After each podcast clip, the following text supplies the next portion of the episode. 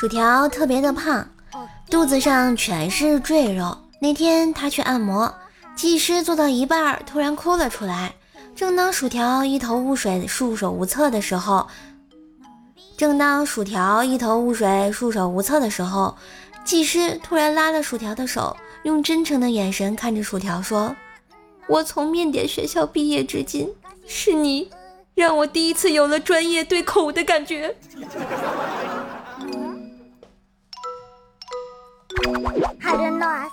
薯条是个女汉子，有一天下班，风风火火的回到家门，就大喊：“叔叔，我回来啦！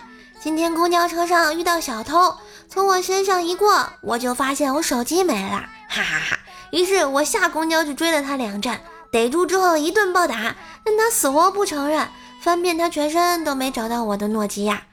小偷哭着求我说：“大姐，要不这些手机你随便挑一个吧。”于是我就拿了 iPhone 六回来，我惊讶的说道：“条，你今天没带手机啊？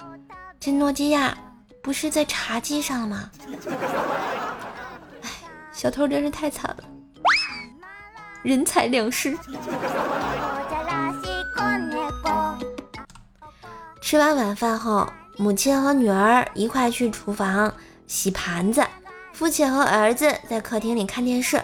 突然，厨房里传出打碎盘子的响声，然后一片寂静。儿子望着父亲说：“一定是妈妈干的。”你怎么知道？他没有骂人。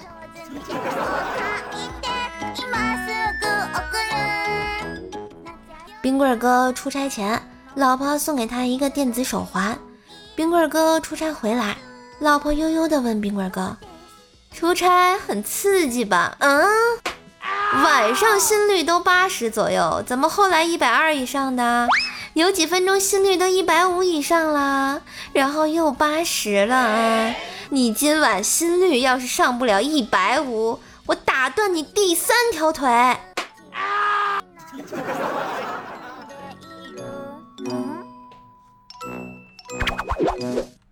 公交一个急刹车，我突然倒在前面帅哥身上，最尴尬的是。我嘴巴还贴着他的脸颊，看着帅哥一脸怒色的我，陪笑道：“哎，不好意思啊，公交刹车太突然了，我一时没站住。”兄弟，你什么意思？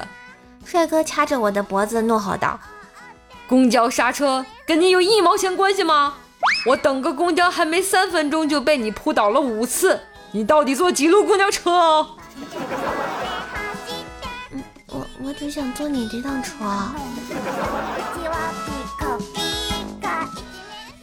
昨晚独自散步，在昏暗的一个胡同口遇到一个美女。